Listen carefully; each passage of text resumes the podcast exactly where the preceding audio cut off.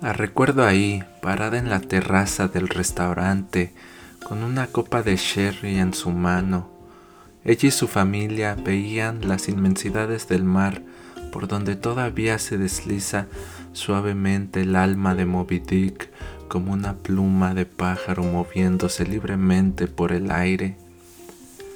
Ella llevaba un vestido verde como las montañas en primavera, su cara estaba llena de pecas como si éstas fueran estrellas, sus piernas firmes, bien tonificadas, la sostenían como los pilares de hierro que sostienen firmemente al puente de San Francisco. Yo bien uniformado y todo, pero trabajando de garrotero, el nudo de la corbata mal hecho, la playera negra percudida, los zapatos sin bolear desde hace años, me paseaba con el pecho inflado, orgulloso de mí mismo. Los ignorantes y los inconscientes son los más despreocupados.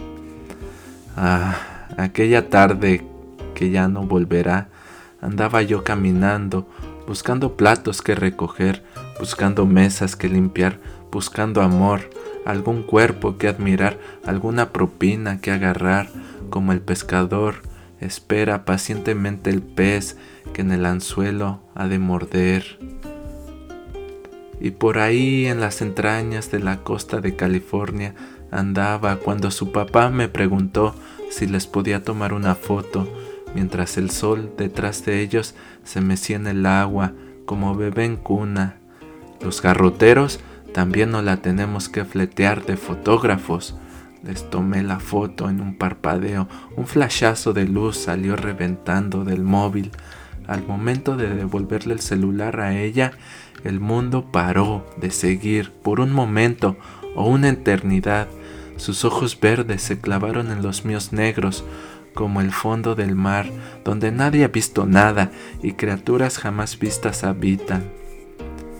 El sol ya se había escondido detrás del Pacífico, todo se detuvo por un instante, las olas, mi corazón, los cubiertos chocando contra los platos de cerámica negros, no más. Ella era el paisaje que debía ser observado. Olvídense del atardecer, pendejos, quería yo gritar, si ella es la mejor creación de la naturaleza, Ustedes pueden quedarse con sus desiertos, mares, cielos. Ah, llévense todo. Solo déjenme observarla un poco más de lo que tarda la puesta de sol.